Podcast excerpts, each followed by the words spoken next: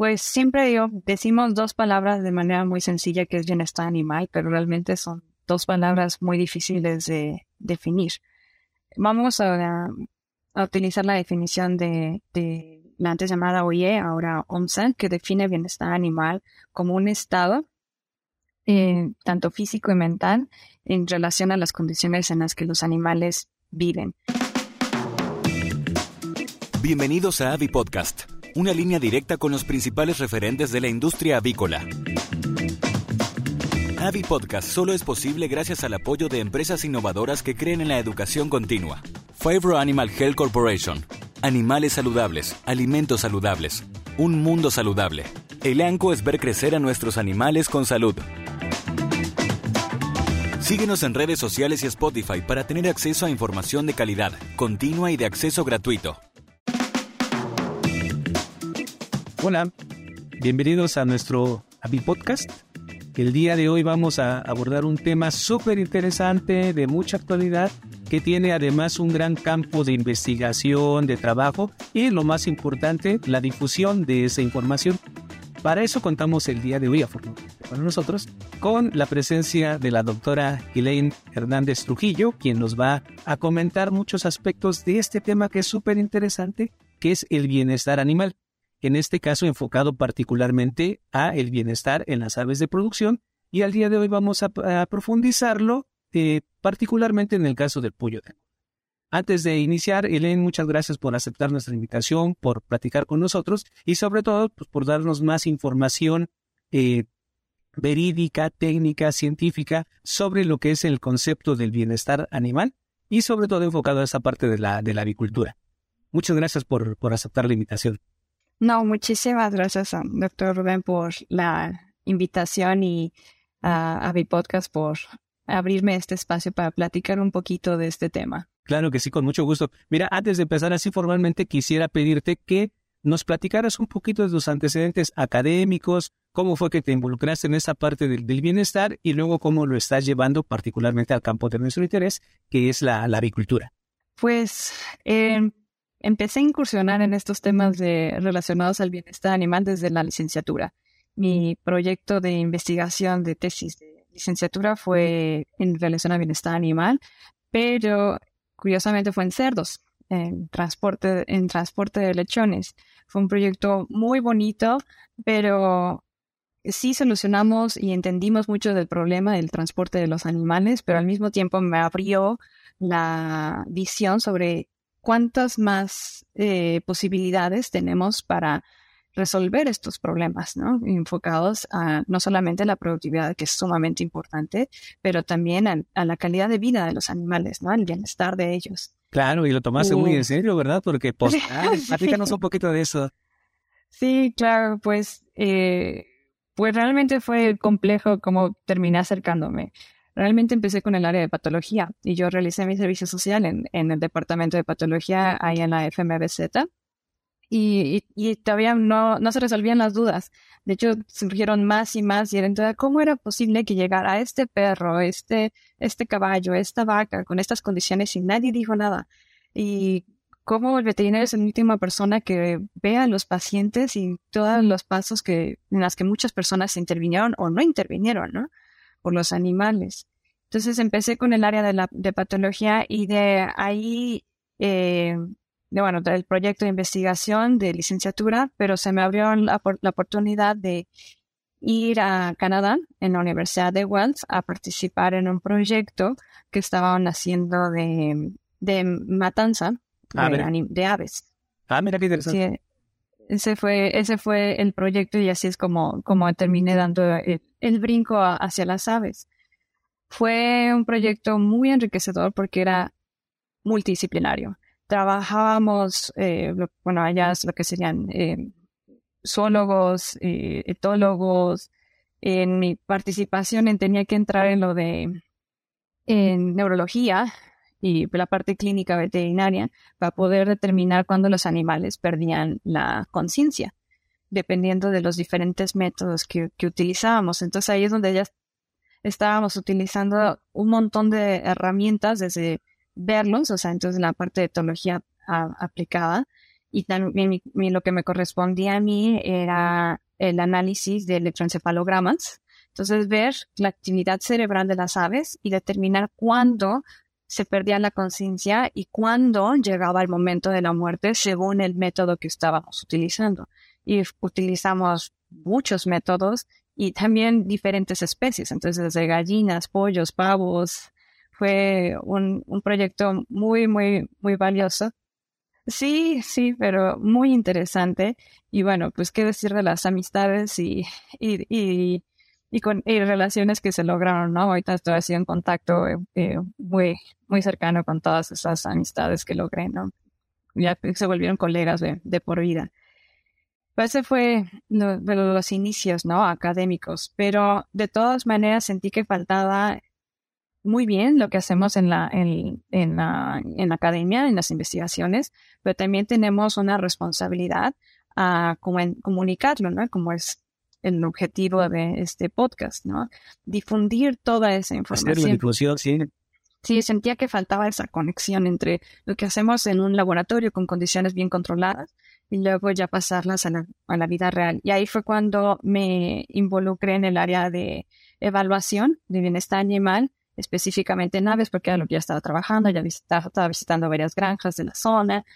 Y, y bueno, ¿cómo evaluamos bienestar animal en, la avicultura? Y entonces completé un certificado que se llama PACO, que es, nos, nos, nos certifica como auditores especialistas en el bienestar animal. Entonces ahí fue cuando logré aterrizar los, los dos conceptos, ¿no? La academia, mis conocimientos de la academia y también de, una especialización que estaba realizando eh, a distancia, eh, pero enfocada en, en, en ciencia basada en, Europa y reglamentos de Europa, pero lo enfoqué ahora a las condiciones de producción de, de la vida real, ¿no? Con, todo esto. Y además, eh, digo, súper interesante porque pasas, por supuesto, de la parte académica, de la parte de la investigación, digamos, básica, si lo puedo llamar de un modo, después a la aplicación práctica y además en, la industria avícola, pues que ha venido creciendo tremendamente en los últimos años y que consideramos casi la principal fuente de proteína de origen animal para la, alimentación humana, ¿no? Y eso, por supuesto, tiene un gran, un gran impacto, pero al mismo tiempo una gran población de individuos, animales a los cuales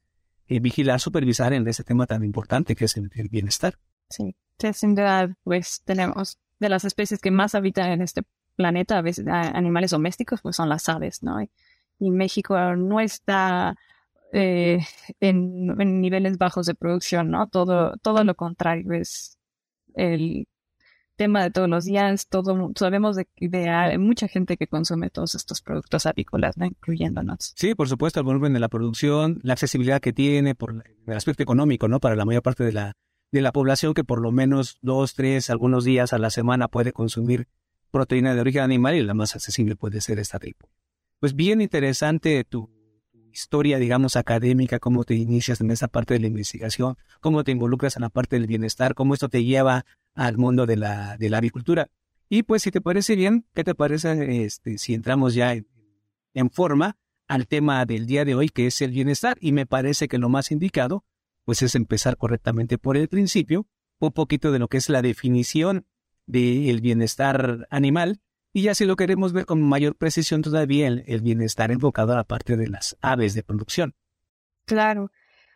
Pues siempre yo decimos dos palabras de manera muy sencilla que es bienestar animal, pero realmente son dos palabras muy difíciles de definir. Vamos a, utilizar la definición de, la antes llamada OIE, ahora OMSA, que define bienestar animal como un estado eh, tanto físico y mental, en relación a las condiciones en las que los animales viven. Entonces, eh, fragmentando la, la, definición para poderla interpretar de manera correcta, dice que es un estado. Entonces, estado es algo que puede cambiar, ¿no? Es algo mm, eh, fluido, ¿no? Puedes estar en en unas condiciones en la mañana y estar en otra condición en la tarde, ¿no? Entonces, en la vida de los animales es diferente, y en las aves, por ejemplo, de los primeros días de vida hasta sus últimas semanas de vida, pues por cuántos estados habrán pasando y sus condiciones de vida son muy diferentes, ¿no? Ya no hablemos solamente de lo, ambiental, ¿no? Las condiciones de, de alojamiento, sino la dieta, todo, las últimas etapas que están en la, en, la planta de sacrificio son condiciones de vida muy diferentes. Entonces, sí hay Sí, lo que, lo que denominamos de acuerdo con el, con el fin zootécnico, las líneas, digamos, genéticas que son de vida corta, como el pollo de engorda, las de vida larga, que denominamos como las gallinas de postura, las aves reproductoras, obviamente pasan por todos esos cambios que acabas de mencionar, incluso las instalaciones, este, los cambios fisiológicos por el inicio de la etapa reproductiva, etcétera, una gran cantidad de factores que se ven afectados por este periodo de vida de los animales. Sí, y la vida y obra de un ave reproductora es muy diferente a, la vida y obra de un pollo engorda. claro, claro. Son pues, tal vez genéticamente similares, pero cambian en, en, muchas cuestiones, ¿no? De, cómo los vamos a cuidar, todo, todo, todo su ambiente cambia. Y bueno, regresando a la definición, pues es un estado, ¿no? Entonces yo creo que tenemos que estar de acuerdo que, que es algo que va a estar cambiando, pero lo que nos dice la definición es que no solamente es nuestro estado físico, que como zootecnistas siempre estamos muy enfocados en eso, en que, que estén creciendo de manera adecuada, que tengan un estado óptimo de salud, que estén con una buena, eh, una buena inmunidad, por ejemplo, buenas conversiones alimenticias, pero también la definición nos dice que es un estado mental, que es muy complejo y entramos en subjetivismo y que, por eso nos, nos dicen, ay, los de bienestar animal solo están pensando que si los, la gallina está feliz. León, es más complejo todavía. ojalá fuera fácil decir que están felices, pero es llegar a esa conclusión es muy difícil. Sí, porque hay, existe además, ahora que, que, que lo mencionas, una visión. E, este aspecto de la preocupación por el bienestar animal empezó hace pues, varias décadas digamos, en un grupo de, personas, profesionistas, relacionadas obviamente con la preocupación por los animales. Eh, luego, evidentemente, se proyecta esto para la aplicación en los sistemas de producción. Ya antes mencionaba, ¿no? Eh, en tus eh, inicios, por ejemplo, las mascotas, los perros, los gatos, los animales de trabajo, los caballos, etcétera. Pero después esto del bienestar se proyecta hacia la parte de la, de la producción y entonces los empresarios, los profesionistas que trabajan ahí, las personas que trabajan en las empresas empiezan a, a, comprender, a entender, a tratar de aplicar quizá algunas de estas medidas para mejorar las condiciones. Y yo creo que más recientemente todavía la percepción que tiene el público consumidor de estos, de esos términos, ¿no? De esos conceptos y cómo se aplican y si influye o no sobre el consumo, sobre la, decisión de compras, etcétera. Sí entiendo que estás en un ambiente eh, sumamente complejo, eh, al mismo tiempo sumamente interesante.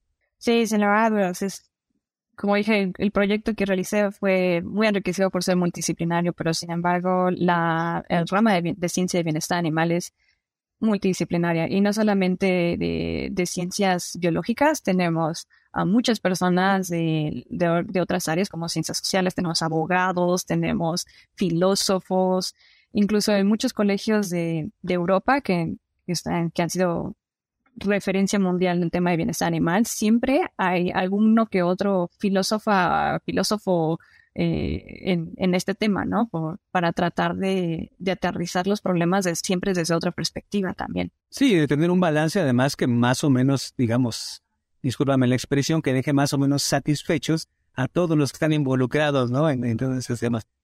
Muy, muy interesante. Ok, entonces entendemos un poquito el concepto de, bienestar y, y si tratamos de llevarlo entonces ya al campo de la producción avícola comercial, los pueblos de engorda en particular, eh, ¿cómo, ¿cómo se hacen las evaluaciones o cómo podrían o deberían de hacerse estas evaluaciones como denominamos en el campo, es decir, en las granjas, ya directamente en las unidades de producción? ¿Y cómo abordar ese tema? Claro. Lo primero que tenemos que hacer es medir. O sea, medir todo y no solamente quedarnos en el objetivo de, ay, aquí están todas mis listas de, de, eh, indicadores que tengo que estar midiendo, ¿no? Hay que analizarlas, porque está muy fácil a veces llenar papelitos, pero si nadie se sienta a interpretar toda la información que estamos colectando, de nada sirve. Tenemos que aterrizar todos estos conceptos y de a partir de esa interpretación determinar cuáles van a ser las siguientes medidas. Pero enfocándonos a la evaluación del bienestar animal, ¿qué mediríamos? Pues lo primero sería eh, el ambiente. Entonces eso nosotros lo llamamos las condiciones basadas en recursos, que puede ser la temperatura, la, humedad relativa, las concentraciones de amoníaco, la ventilación, la intensidad de, la luz, todos estos factores de que dónde vive el animal, por ejemplo, que los bebederos estén funcionando de manera correcta, la calidad del agua, de todo el ambiente que rodea al animal, ¿no? Incluyendo, incluyendo la, la, alimentación, o sea, que los comederos estén funcionando de manera correcta, eh, todos estos aspectos. Y lo otro que medimos es a los animales. Aquí entonces combinamos perfectamente las dos áreas de, de nuestras profesiones, de la, bueno, pero de, de, la, de, la profesión de la medicina veterinaria y zootecnia. Desde el punto de vista zootecnista estamos viendo pues todo este ambiente donde vive y crece el animal, pero ahora parte de la medicina veterinaria, o sea, la parte clínica es estar evaluando a los animales. Y aquí es lo que estamos eh, tratando de medir, es pues sí lo básico que nos enseñan y por lo que estamos enfocados en esta producción, que que crezcan bien, o sea, que estamos viendo ganancias de peso, estamos viendo condiciones corporales, pero también estamos viendo lesiones. ¿no? Por ejemplo, en pollos tenemos la, la lesión de pododermatitis, que son unas lesiones en las patas, en la superficie plantar de, pues en las patas de las aves, por estar en constante contacto con una cama con una alta concentración de amoníaco, una cama muy húmeda. Entonces, todo eso tendríamos que estarlo midiendo. Tendríamos que determinar qué porcentaje de aves están con estas lesiones o qué porcentaje de aves están con problemas de mal plumaje porque se están lastimando entre ellas, por ejemplo, que será más frecuente en, en gallinas, por, por ejemplo. Entonces, todo esto lo tenemos que medir. Y para eso hay de dos. Podemos establecer nuestras propias herramientas de evaluación, que entonces de, determinar, yo digo que solo va a dejar un 5% de dermatitis. Y basándonos en algún artículo que leímos, por ejemplo, o podemos utilizar las herramientas que un grupo de personas eh, especialista en el tema y con mucha eh, eh, pasión por el tema lo, lo, han desarrollado, ¿no? Y aquí Ajá, ya van revisadas por pares. Ah, y aquí tenemos muchas vertientes. Eh, nosotros en América, el continente americano, normalmente estamos utilizando las herramientas de evaluación de Canadá o las de Estados Unidos, siendo pues las que, que existen en, eh, ahorita de, esta, de esta porción de, de, Norteamérica, mientras que en Europa están utilizando las herramientas que, que desarrollaron en Europa. Ajá. Entonces, aquí en México, por ejemplo, normalmente utilizamos las que se desarrollaron en, Estados Unidos, que son muy similares entre Estados Unidos y Canadá, solo cambian pequeños detalles, ¿no? Pero realmente son, la forma de evaluación es básicamente la misma. Y estas herramientas son de acceso público, no sé si quieren después puedo compartir las, las ligas donde se encuentran, es conocimiento general. Oye, y en este sentido, en tu experiencia, obviamente, de lo que has ya he puesto en marcha, digamos, en tu investigación, en tu trabajo cotidiano, en las asesorías, en las pláticas que das, esta parte de las mediciones que comentabas, ¿cómo ves su aplicación o su implementación aquí en el país? Ya comentabas, ¿no? Quizá cada empresa determine un porcentaje X o una proporción Y para, para cualquiera de los indicadores. Pero ¿cómo ves? ¿Qué, qué ha pasado, por ejemplo, en la última década aquí en el país en ese sentido? Bueno, creo que una década es mucho tiempo, creo que lo tendríamos que resumir un poco más. más. pero, pero lo que hemos visto son cambios realmente favorables, porque se ha entendido que el bienestar es una ciencia.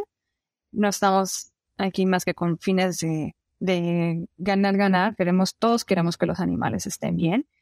Y lo lo que hemos observado es que a través de estas constantes comunicaciones, de difundir la información, se ha podido dar a entender el mensaje que muchas de las herramientas que los productores ya tienen son útiles para evaluar el bienestar animal. Varios productores de, de sistemas totalmente integrados sí les interesa, por ejemplo, estar midiendo la temperatura, porque si cambia la temperatura, la humedad, pues dejan de comer las aves o se enferman, entonces son, son cuestiones básicas para poder mantener una producción eficiente. Claro, digamos que indirectamente, si, digámoslo así, ¿no? que si el concepto básico o el objetivo primordial fuera la productividad, pues para mantener esa productividad debes, entre otras cosas, ¿no? Como señalabas ahorita, regular temperatura, frecuencia de alimentación, humedad relativa, proporción de comederos, bebederos, etcétera, ¿no? eh, digamos que sí se ha visto beneficiada la, el bienestar a partir precisamente de la modernización de los sistemas de producción y de los objetivos de productividad que tiene la propia industria, ¿no?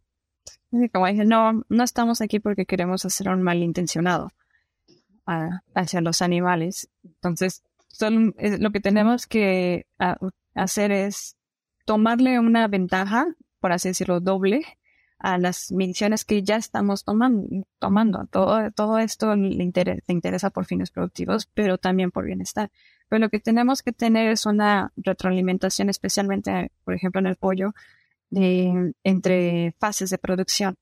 Por ejemplo, tal vez la pododermatitis no la vayamos a ver en granja, pero en, el, en la planta, en el rastro, sí, están, sí se puede evaluar porque después de, del procesamiento de, de, la canal se, se cuelgan los, los canales y, los pollos y estamos viendo las patas fácilmente.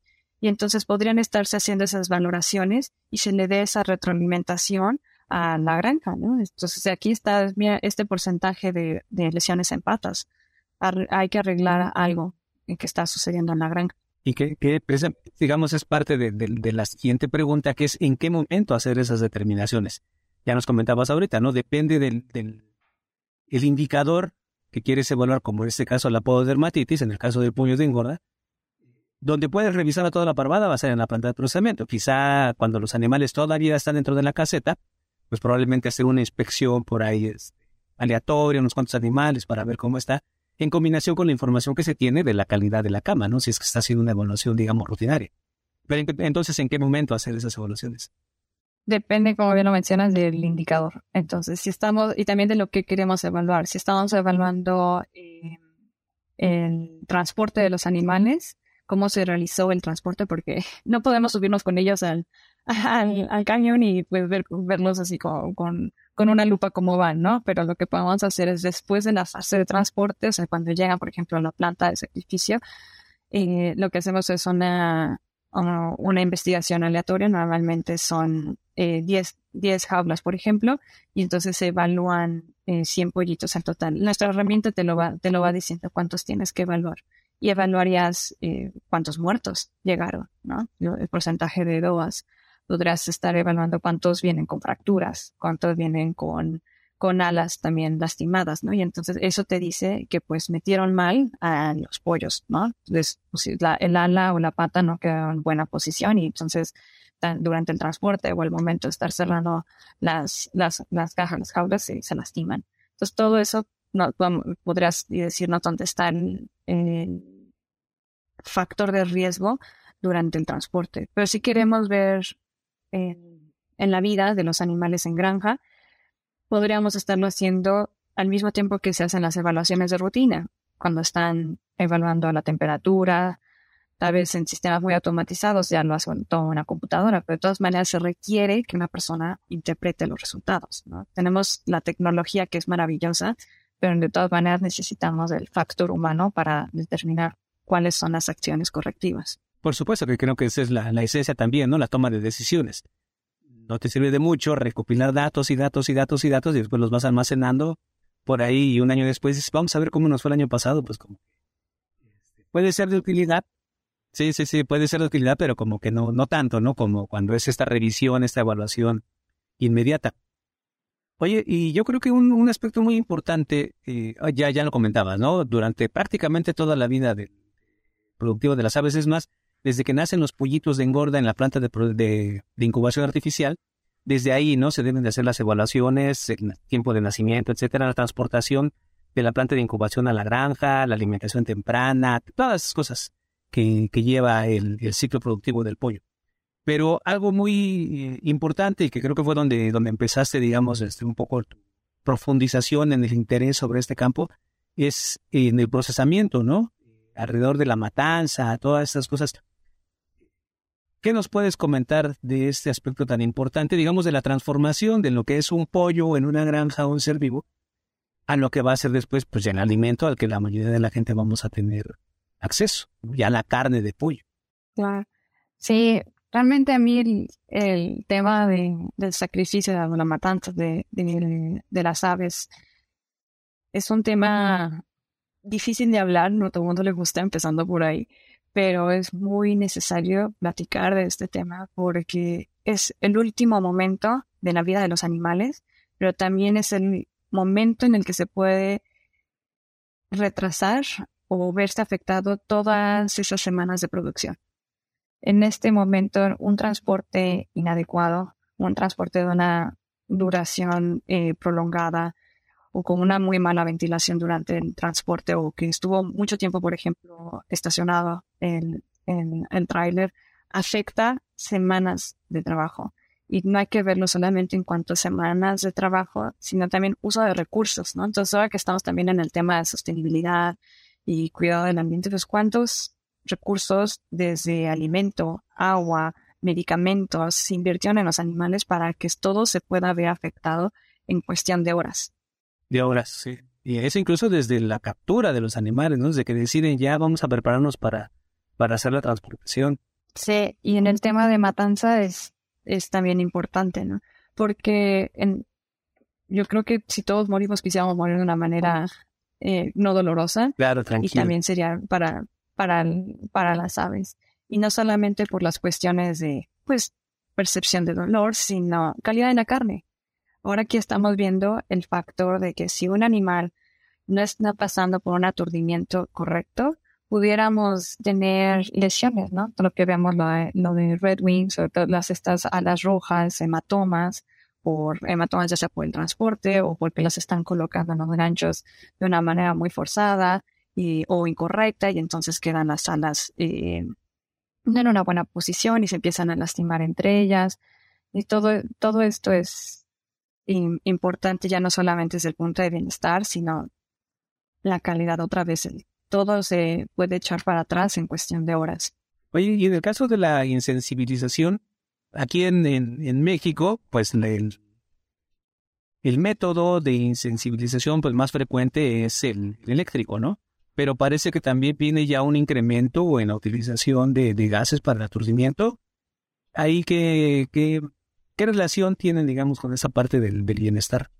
Los dos métodos son eficientes y se emplean de la manera correcta. Los dos son, son muy útiles.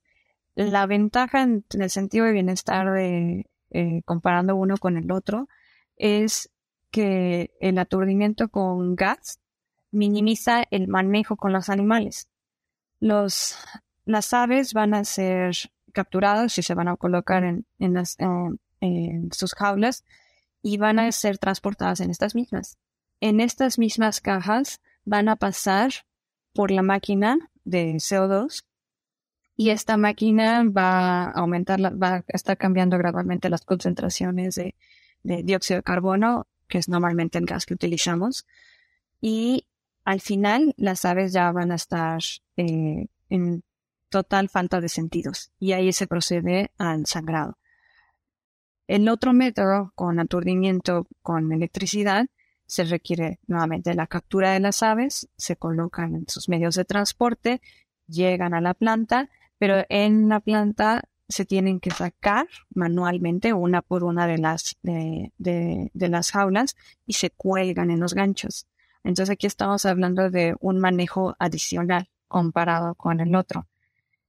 Entonces el factor humano siempre va a estar presente y puede haber un error en la velocidad de colgado, la habilidad de la, de la persona para hacerlo, las condiciones, porque por ejemplo pudieran estarlo, me ha tocado ver plantas de aquí en México también que están en contacto con, luz, entonces dejan al camión esperando y las están desalojando las aves, pero es el rayo de luz justo está dando a ciertas horas del día en, mientras las cuelgan, ¿no? Y recordemos que las aves son sensibles a la iluminación.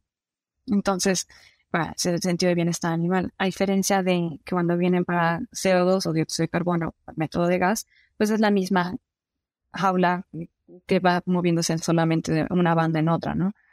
o de un remolque en, otro. Entonces el, el manejo se, se, minimiza. Entonces es en el sentido de bienestar animal. Cada método tiene su particularidad en cuanto que se requiere para asegurar que el animal está insensible, pero, pero los dos están siguiéndose las recomendaciones del fabricante o de, de cada dispositivo para aturdir, son, son buenas. Y probablemente en el mediano plazo o en el corto plazo pues también esa decisión o esa toma de decisiones de las empresas para emplear un sistema u otro, pues se va a ver afectado por la disponibilidad de mano de obra, ¿no? También, este, pues hay muchos eh, comentarios al respecto de que primero de veterinarios eh, trabajando o interesados por la industria avícola eh, como un sistema de producción o una viéndola como una opción profesional, se comenta mucho que hay escasez de veterinarios. Y eso, por supuesto, pues ahí se ha permitido que profesionistas relacionados con la industria avícola pues tengan esa oportunidad laboral. Sin embargo, como decías antes, ¿no? nosotros en nuestra formación de veterinarios y zootecnistas, pues tenemos una formación un poquito más complementaria para poder ver las condiciones físicas del animal, clínicas, cómo están.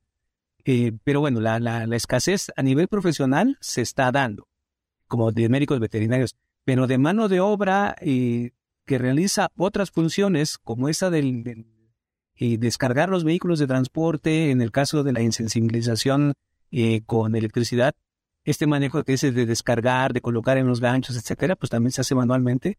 Y si hay poca disponibilidad de mano de obra, quizá lleve a la toma de decisiones de cambiar el sistema, ¿no? Eh, digamos, está un poquito ajeno a la efectividad del, del el método que se desee utilizar, pero que esté sujeto más bien a, situaciones eh, aparte, como puede ser esta, la disponibilidad de la mano de obra. Sí, y, y aquí también en la mano de obra, pero en temas de bienestar, eh, se me pasó comentar, está el bienestar humano también que tenemos que considerar y el método de sacrificio se ha visto que causa un impacto siempre en las personas. Si después tenemos una fase en la que lo compartimentalizamos o ya lo volvemos muy natural en lo que hacemos, ¿no? Pero es, como dije, es un tema que no le gusta a todos. Y el método de CO2 al estar minimizando el contacto, no solamente es por el error de hacerlo de manera incorrecta, sino que también tiene una carga también en las personas em, emocional diferente, el estar eh, sujetando animales y saber que de aquí ya viene al, siguiente paso, que es la muerte, a diferencia de solo estar moviendo cajas eh, de, aves que van a pasar de una manera más automatizada a un sistema. ese, ese factor tanto de mano de obra, eh, disponibilidad de mano de obra, pero también el factor eh, que causa en, el bienestar de las personas. Claro, el efecto que tienen las propias personas, porque esas cosas se traen de casa situaciones al trabajo y del trabajo se pueden llevar situaciones también que se manifiestan allá, ¿no? Muy, muy interesante este, este asunto. Oye, y bueno, ya, ya nos hablaste probablemente en términos rápidos de esta importancia del bienestar desde eh, el ciclo productivo tal cual de los animales y por supuesto en el caso del pollo de engorda particularmente, estos temas tan interesantes y tan importantes que son en el procesamiento, en la insensibilización, en, la matanza. Eh, pero yo comentaba anteriormente que evidentemente todo este tema del bienestar está pues un poquito distribuido, balanceado entre los profesionistas que, trabajamos con, en la industria, entre por supuesto los productores, los empresarios y la parte de la percepción del, del público. ¿Cómo ves este, esta percepción del público? ¿Qué, qué objetivos tienen, cómo sirve para su toma de decisiones, cómo están influidos ellos o cómo influyen ellos en la, en la producción avícola y en el término de bienestar. Y es una pregunta muy interesante y eh, la he discutido personalmente con colegas y también es de una pregunta que nos hacemos en el área de la investigación de bienestar animal y también con productores y la respuesta es el consumidor es el que va a estar decidiendo qué productos y probablemente tiene un peso muy fuerte sobre cómo están estos animales alojados. la opinión del consumidor cada vez es más importante y en este mundo de globalización en el que un video puede volverse viral y demás, tenemos que estar en constante comunicación con lo que nuestros consumidores opinan. Entonces es, es, es a lo que viene. Sin embargo, igual entre estas, estas discusiones con colegas estamos todos de acuerdo. La misma la ciencia lo dice. Todavía vemos una separación entre lo que el consumidor dice querer. Entonces todos quieren animales en ciertas, en estas condiciones, en las condiciones A, pero el producto, eh, por ejemplo, la caja de huevos, el kilo de pollo, de, de carne de pollo, lo producen en estas condiciones como tipo B, por decir letras. Y entonces en estas condiciones se tiene un valor económico diferente, ¿no? Entre A y B. Y al final se terminan yendo por la opción B por cuestiones económicas, a diferencia de tal vez lo que ellos quisieran que fuera la, la condición A. Entonces tenemos todavía esta separación entre lo que quiere y realmente va a poder comprar. Sin embargo, la, la opinión está eh, siendo considerada cada vez más por todos los sectores, no, no solamente productores, sino ahora lo estamos viendo hasta en materia legal. Sí, y también eh, yo supongo que debe de haber cierta influencia incluso por los países y por las regiones, ¿no? La distribución de la riqueza, la proporción de la población que vive en pobreza, en pobreza extrema, los que tienen una condición económica un poco más favorable, incluso la forma de comercialización de las aves, ¿no? En el caso de, México, sabemos que una muy buena proporción del pollo que se produce se comercializa como pollo, pollo vivo. Y entonces ahí ya el, método de la matanza o del procesamiento pues va a diferir bastante de lo que es el pollo que va a las plantas de procesamiento. Y, digo, obviamente es entrar en un ámbito completamente diferente. El acceso de las personas a la propia información a veces eh, se hacen encuestas a la población en general en las calles sobre otros temas, ¿no? Que puede ser de, interés público y pues resulta que mucha gente no escucha las noticias, no está informada, incluso a veces de que los vehículos dejan de circular por contaminación ambiental, cosas por el estilo, ¿no? La gente quizá escucha música o escucha otras cosas y poca información sobre esos temas tan, tan relevantes y eso por supuesto puede también afectar un poco la toma de decisiones o el conocimiento, ¿no? Como ya comentabas antes, si uno les pregunta, eh, ¿preferirías un animal criado, mantenido bajo esas condiciones? Seguramente diría que sí.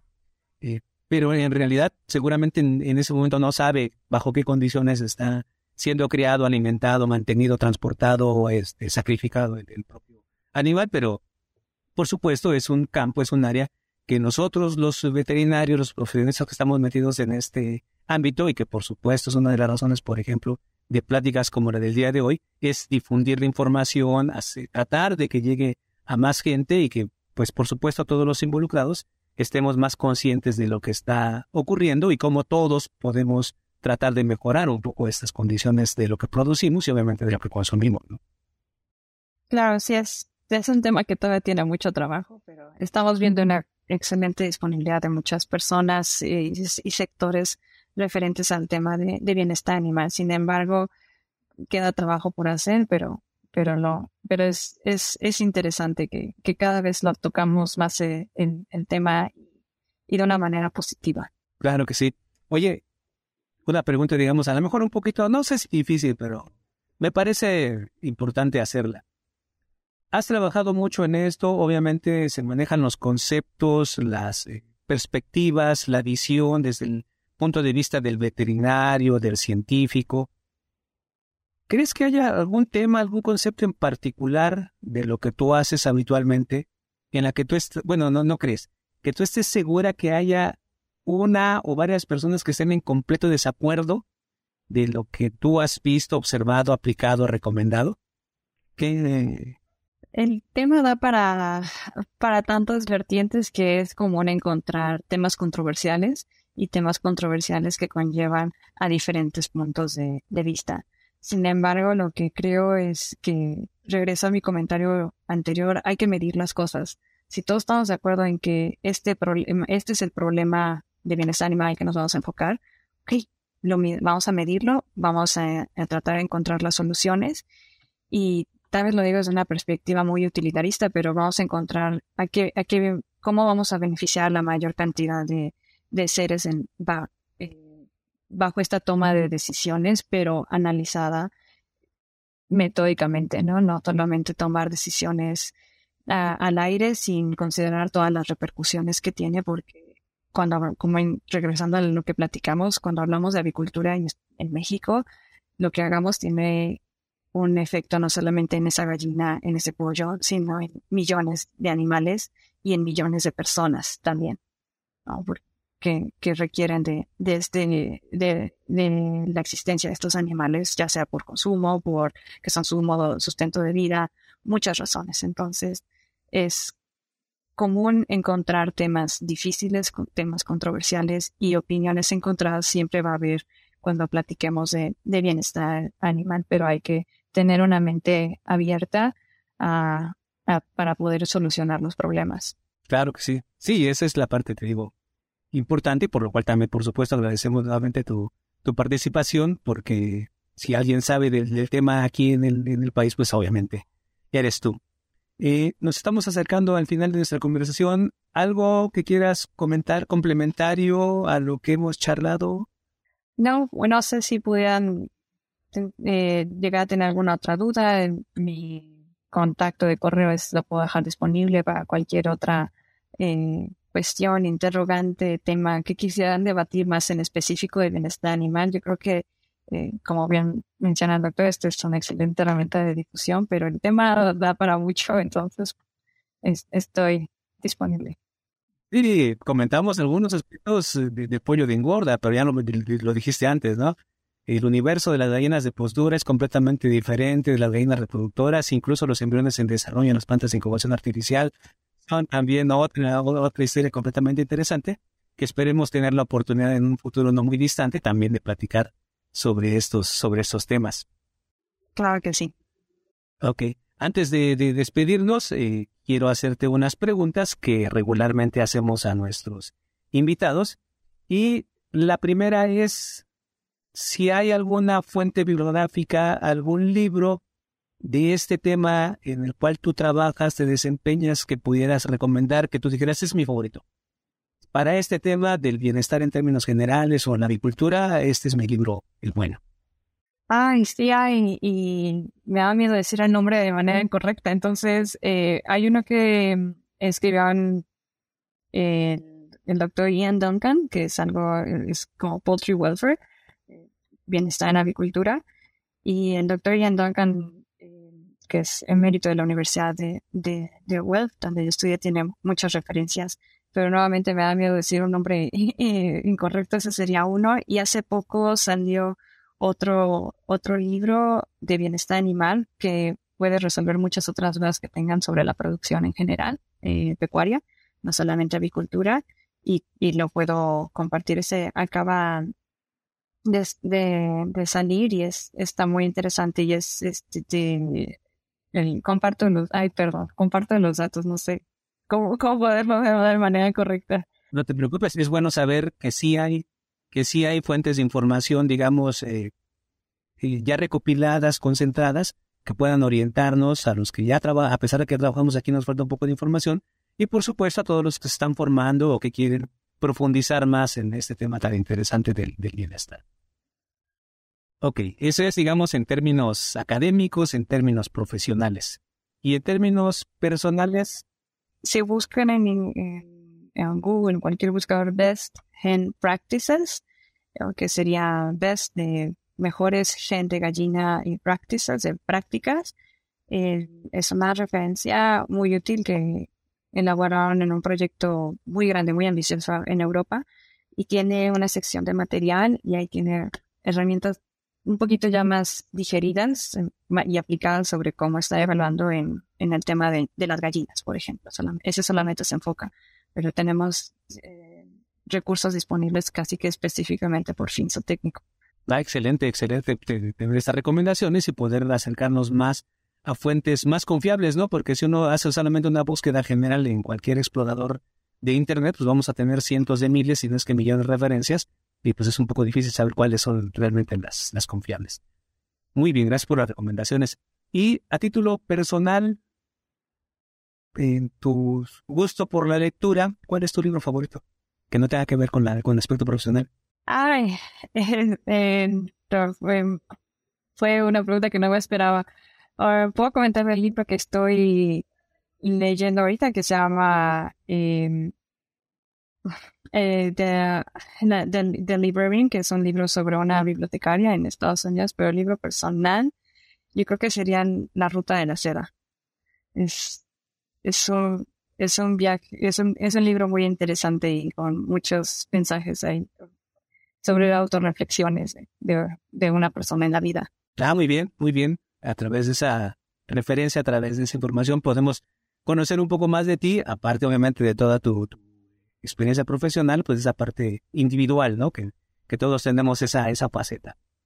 Y una pregunta que es también yo creo que muy importante, sobre todo para eh, los jóvenes que están en el proceso de, formación, como nosotros, como veterinarios, o que estén en, en carreras afines. Pero en tu opinión, ¿qué puede hacer la diferencia entre un veterinario que esté involucrado en la parte de la agricultura exitoso y uno de aquel que todavía no, no, no lo es, pero que obviamente a través de ciertas, a lo mejor, recomendaciones pudiera lograr esto que llamamos éxito, que cada quien, por supuesto, puede tener su concepto de éxito. Pero ¿qué crees que puede hacer la diferencia entre un veterinario que esté involucrado con las aves exitoso y uno que apenas esté en ese proceso de, lograr el éxito? No quedarse satisfecho con, con las respuestas que a veces nos dan. O sea, solo seguir buscando, buscar, tener esa perseverancia, a seguirse actualizando, a, a decir, ¿es en serio esto es lo mejor que podemos hacer? Y no solamente decir, ok, esto no es correcto o tal vez podría mejorar, sino qué soluciones se piensan aportar, ¿no? Eh, no tenemos que tener una actitud de, esto está mal, esto está mal y, esto lo estar criticando y juzgando. Sin embargo, siempre tenemos que considerar como vital esto es bueno, si lo consideras que está bien o mal, qué se le puede hacer para mejorar. Y y eso te lleva a la, perseverancia de, estar capacitándote continuamente para encontrar las, las herramientas adecuadas para todos los problemas que tenemos. Excelente recomendación. Oye, pues quiero agradecerte mucho tu participación. Es la doctora Eileen Hernández Trujillo que nos compartió mucho de lo que sabe sobre el bienestar animal, enfocado particularmente a la agricultura, un poco más hacia el pollo de engorda y pues esperamos evidentemente que esta información sea de interés y sea útil para quienes nos escuchan, para quienes nos ven. Agradecemos mucho tu participación y esperamos en un futuro no muy lejano pues seguir platicando de este tema tan interesante que es el bienestar. No, muchas gracias por la invitación. Fue todo un gusto. Gracias. Si te gustó este episodio, no dejes de compartirlo con otros profesionales para que más personas puedan tener acceso a la palabra de los principales referentes de la industria avícola.